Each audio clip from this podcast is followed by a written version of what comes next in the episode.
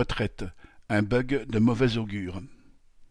Lundi 12 juin, le site internet Info Retraite, qui permet de simuler la retraite à laquelle on a droit, était inaccessible. À peine modifié pour prendre en compte les 64 ans, il était saturé, chacun voulant savoir à quelle sauce il va être mangé.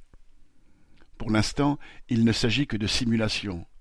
Mais, comme le gouvernement a voulu faire passer ses attaques à marche forcée, ce bug pourrait annoncer un chaos dans le versement des pensions, notamment pour ceux qui vont liquider leur retraite dans les prochains mois.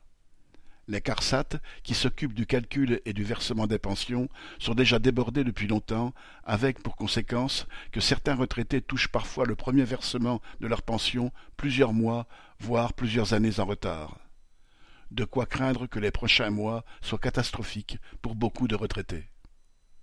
Pr.